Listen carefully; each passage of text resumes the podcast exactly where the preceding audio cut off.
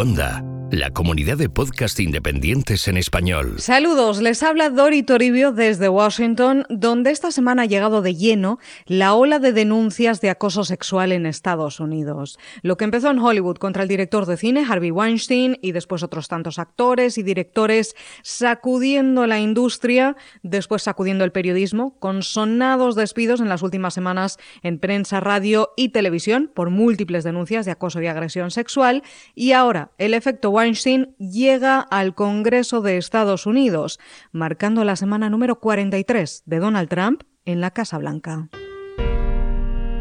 Los hilos de Washington con Dori Toribio. La semana arrancaba en Washington con las declaraciones de varias legisladoras asegurando que el acoso sexual está muy extendido en el Congreso, con decenas de casos y acuerdos extrajudiciales de más de 17 millones de dólares alcanzados en la última década. Aunque es una partida genérica, habrá que ver cuánto corresponde concretamente al acoso y abuso de poder. El Congreso implantará, eso sí, ahora formación obligatoria contra el acoso y la discriminación en todo el Capitolio y se debate una ley para facilitar presentar denuncias. Y todo esto mientras estallaban dos escándalos que afectan ya seriamente a demócratas y republicanos. Two additional women speaking out to the Washington Post, accusing Republican Senate candidate Roy Moore of making unwanted advances toward them when they worked at an Alabama mall years ago. Empezando por el caso de Roy Moore, el candidato republicano a ocupar un escaño al Senado por Alabama en las próximas elecciones del 12 de diciembre, que ha sido acusado por más de media docena de mujeres de acoso y agresión sexual cuando tenían entre 14 y 16 años. Él lo ha negado en rotundo desde el principio. Asegura que es una trampa política y una estrategia mediática. These attacks involve a minor and they are completely false and untrue about something that happened nearly 40 years ago. Pero los casos cada vez son más y con más detalles. Primero, cuatro mujeres hablaron con el Washington Post con pelos y señales de lo que pasó en los años 70, cuando él rondaba los 30 años y era fiscal del distrito del condado de Etowah. Después habló públicamente Beverly Young Nielsen. Him putting his hands on my. I tried fighting him off while yelling at him to stop. But instead of stopping, he began squeezing my neck, attempting to force my head onto his crotch. Una comparecencia dura en la que esta nueva presunta víctima dio muchos detalles sobre cómo Moore la agredió supuestamente cuando ya tenía 16 años y era camarera del restaurante que él frecuentaba. Se ofreció a llevarla a casa en coche, se abalanzó sobre ella con fuerza, forcejearon hasta que finalmente desistió y le dijo que solo era una niña y si hablaba nadie la iba a creer.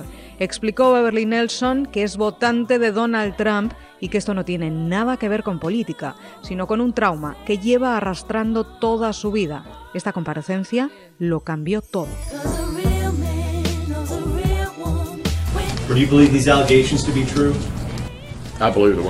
Después de días de silencio, el líder republicano del Senado, Mitch McConnell, este que escuchan, aseguró que cree a las mujeres y que Moore debe retirarse de las elecciones. A él se unieron desde Washington una decena de altos cargos republicanos más, incluso advirtiendo que si gana, le echarán del Senado.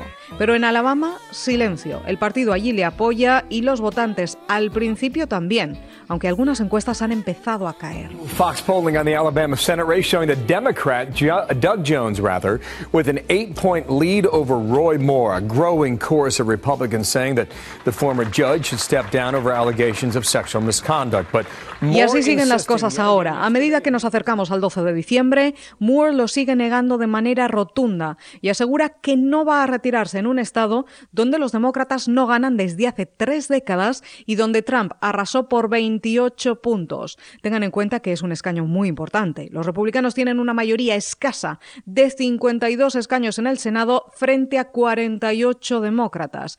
Uno menos dejaría las cosas muy ajustadas para que los conservadores y Trump puedan sacar adelante su agenda. Trump, que por cierto, sigue en silencio. The president believes that these allegations are very troubling uh, and should be taken seriously, and he thinks that the people of Alabama should make the decision on who their next senator should be. La Casa Blanca en su nombre ha asegurado que es un tema muy serio y que Trump espera que Moore haga lo correcto, pero que deja la decisión en manos de los votantes de Alabama. Pero del presidente no hemos escuchado ni una sola palabra, ni leído ningún tuit. Raro, ¿no? Sobre todo raro porque hay un segundo escándalo en el que Donald Trump sí ha entrado de lleno, el que afecta al senador demócrata Al Franken. Hace unos días, una periodista y modelo, Lian Twitten, le acusó de besarla a la fuerza y manosearla sin consentimiento en 2006, cuando él era humorista y ambos estaban en un viaje de una organización benéfica militar. Además hay una foto en la que ella está dormida y él sonríe y parece tocarle los pechos. And it was a photo of Al doing his, you know, this on my breast, like looking at the camera, just kind of smirking and smiling, like, hey, look at me. Twiden lo cuenta así, que por cierto también habla del efecto Weinstein. El senador Franken se ha disculpado y ha pedido una investigación junto a otros tantos demócratas y republicanos. Incluso hay quienes piden que deje su escaño de manera inmediata. Entre ellos el presidente de Estados Unidos, que rápidamente tuiteó condenando a Franken y preguntándose dónde estaban sus manos en el resto de las fotos. Y claro, esto complicó las cosas para el presidente. You know, I'm automatically attracted to beautiful. I just start kissing them. It's like a magnet. You just kiss them. I don't even wait. And when you're a star, they let you do it. You can do anything. Whatever you want. Grab them by the pussy. Porque hace un año, si recuerdan, salió a la luz aquella grabación de Donald Trump de 2005, hablando de cómo por ser famoso podía agarrar a las mujeres por donde quería y cuando quería, y que no podía evitar besarlas sin esperar. Tras aquella grabación, que sacudió la campaña electoral y por la que Trump pidió disculpas después, salieron a la luz 12 mujeres que denunciaron al presidente de acoso sexual. La Casa Blanca dice que todas mienten. Is the official White House position that, uh, that all of these women are lying? Yeah, we've been clear on that from the beginning, and the president's spoken on it. Y así se ha reabierto de nuevo el debate sobre el trato de Donald Trump a las mujeres y en general de los expresidentes de Estados Unidos. Seis mujeres han acusado en las últimas semanas a George Bush padre de tocarlas inapropiadamente. Y Bill Clinton, de nuevo, vuelve a ser tema de discusión, porque a la luz de todo lo que está pasando y de cómo se ven las cosas ahora, ¿debió dimitir tras sus reiterados escándalos? I did not have sexual relations with that woman, Miss Lewinsky. I never told anybody to lie, not a single time, never. These allegations are false, and I need to go back to work for the American people. Y estos debates no van a calmarse pronto, parece. Concretamente el de Roy Moore, porque cuanto más nos acercamos a las elecciones, más se complica el asunto. A ver, porque esto es complejo, pero importante. Hay varios escenarios posibles en los próximos días. Si Moore sigue sin dar marcha atrás y se presenta a las elecciones en Alabama, como dice, puede perder frente al demócrata lo que sería una debacle en Alabama para los republicanos, o puede ganar. Si gana, los líderes del Senado aquí ya han dicho que no le quieren en su escaño y que lucharían por echarle. He says if Roy Moore wins the Senate seat from Alabama, Moore should be expelled. Y todo esto al año que viene, en 2018, que es año electoral. Otra opción que se está barajando aquí es que se retire y entonces otro republicano se presente en su nombre, lo que se llama candidato write-in, es decir, los votantes escribirían otro nombre en la papeleta y entre los sugeridos ha circulado el de Sessions, el ex senador de Alabama, este es su escaño, y responsable ahora del Departamento de Justicia. Su entorno lo ha negado porque no quiere volver al Senado. Pero el rumor es insistente en Washington y sale, no se lo van a creer, de la Casa Blanca. Los hilos de Washington. Con Dori Toribio.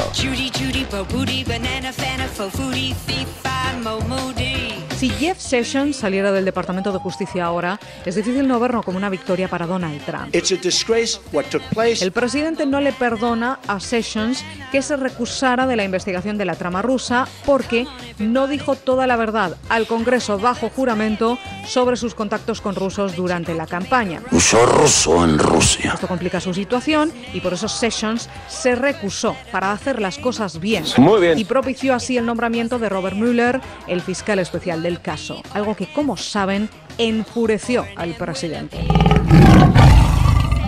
Pero claro, hipotéticamente con Sessions fuera, se podría nombrar a otro cabeza de justicia que sí pueda supervisar la investigación. E incluso se podría nombrar a otro fiscal especial de la trama rusa en lugar de Mueller, a quien, como saben, Trump no ve con muy buenos ojos.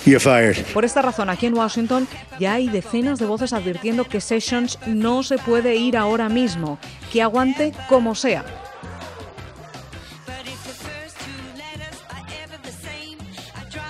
Pero Sessions tiene sus propios problemas.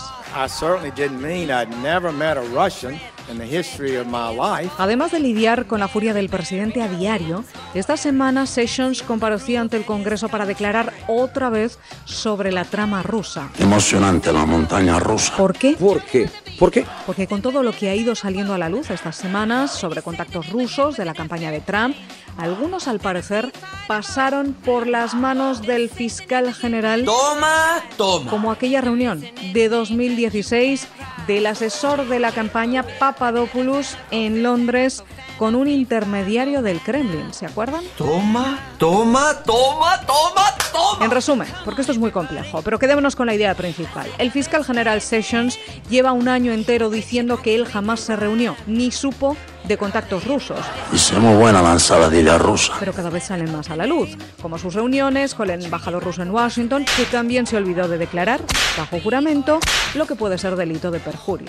El fiscal general respondió ante el Congreso esta vez que sencillamente no se acordaba de lo de Papadopoulos. Estás mintiendo, ya lo sé. Y que él no miente. I had no uh, recollection of this meeting until I saw these news reports. I do now recall Pero claro, muchos congresistas levantaron la ceja, especialmente demócratas, por su cambio de versión cada vez que pisa el Capitolio. That's exactly the opposite answer you gave under oath to U.S. Senate. So again, either you're lying to U.S. Senate or you're lying to U.S. House of Representatives. Well, in my answer to that question, I did not meet with the Russians. Una cosa sí dejó clara Sessions ante el Congreso, que él no está recibiendo presiones del presidente para investigar ni dejar de investigar nada. No me haga más rey, hombre. Pese a que hace solo unos días anunció que el Departamento de Justicia sopesa nombrar a otro fiscal especial. Otro más. Sí, a otro fiscal especial, como el de Mueller, pero en este caso otro para abrir una investigación contra, ojo, ojo, ojo. Hillary Clinton, por su fundación y por el acuerdo de uranio firmado con Rusia durante la administración Obama. Toma, toma, toma, toma. Algo que curiosamente Trump lleva meses pidiendo en Twitter. Y pidiendo, y pidiendo. Y todo esto levantó de nuevo cejas en Washington, como se pueden imaginar, porque claro, una investigación contra una rival política de un gobierno puede ser algo democráticamente delicado, digamos. Aceptamos barco. Sobre todo si ya hay una investigación en marcha que afecta al actual presidente de Estados Unidos. Se trata de desviar la atención, de una cortina de humo, pero ¿de quién a quién? ¿Qué lío, no?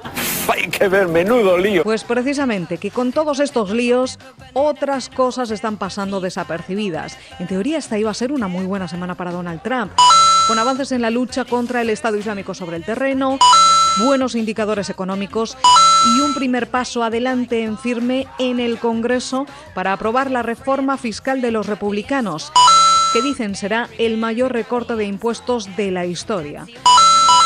Pero como tantas veces pasa aquí, muchos de estos titulares se pierden entre la avalancha de ruido, informaciones, escándalos, tramas que oscurecen la capital de Estados Unidos estos días y que seguiremos contándoles aquí, en los hilos de Washington. Hasta entonces, que pasen ustedes una excelente semana.